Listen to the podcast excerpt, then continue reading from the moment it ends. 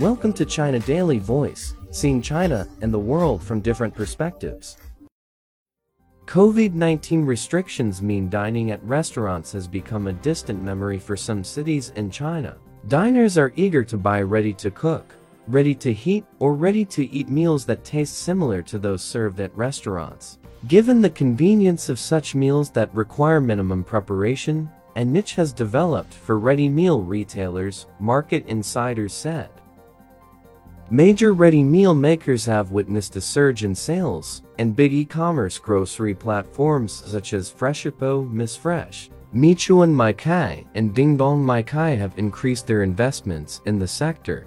During the May Day holiday in early May, sales of ready meals on those platforms surged 100% to 500% year on year on May 13th. According to the 2020 To Ready Meals Consumption Trend Report released by JD Consumption, an industrial development research institute in conjunction with JD Supermarket, consumers' demand for efficient kitchens and the impact of the epidemic have significantly increased the consumption demand for ready meals. In 2021, the turnover of ready meals increased by 156% year on year.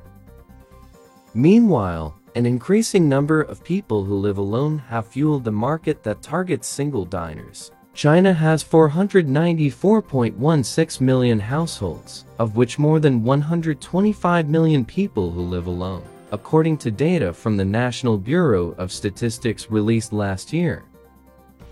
In 2021, the supply volume of food in individual servings online more than doubled the volume available in 2020. Last year, sales of light meals, rice flour noodles, high-end noodles, and self-heating meal options were quite popular, and sales of those categories grew about 60% to 80% year on year. According to online retailer JD, instant spaghetti and tomato meat sauce, black pepper, and cream flavors has become a hit among young Chinese consumers, especially among single diners. Besides, Guangxi Zhuang Autonomous Region-inspired luosifen, or pungent rice noodles containing pickled bamboo shoots and river snails, saw its sales surge last year by more than 50% year-on-year, JD found.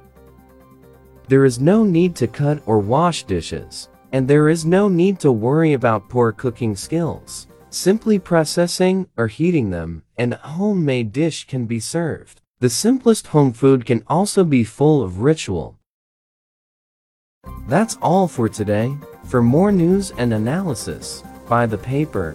Until next time.